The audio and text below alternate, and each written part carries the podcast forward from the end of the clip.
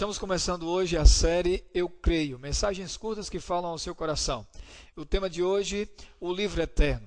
A passagem, Isaías 40, verso 8, diz assim: Seca-se a erva e cai a flor, mas a palavra do nosso Deus permanece eternamente.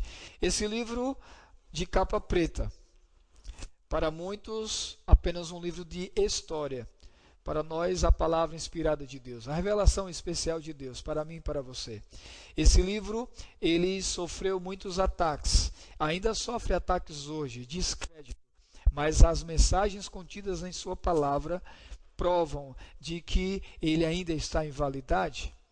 Esse livro é inspirado por Deus, homens que transmitiram uma mensagem de esperança. Sabe?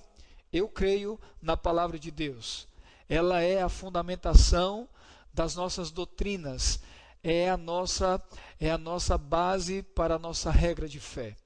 Eu queria que você também tivesse a Bíblia como esse, essa fonte inspirada.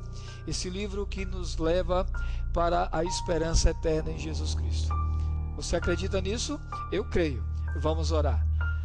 Pai Celestial, muito obrigado por tua palavra, que resiste ao tempo ela é fiel, verdadeira e não muda. Abençoe cada leitor desse livro. Em nome de Jesus. Amém.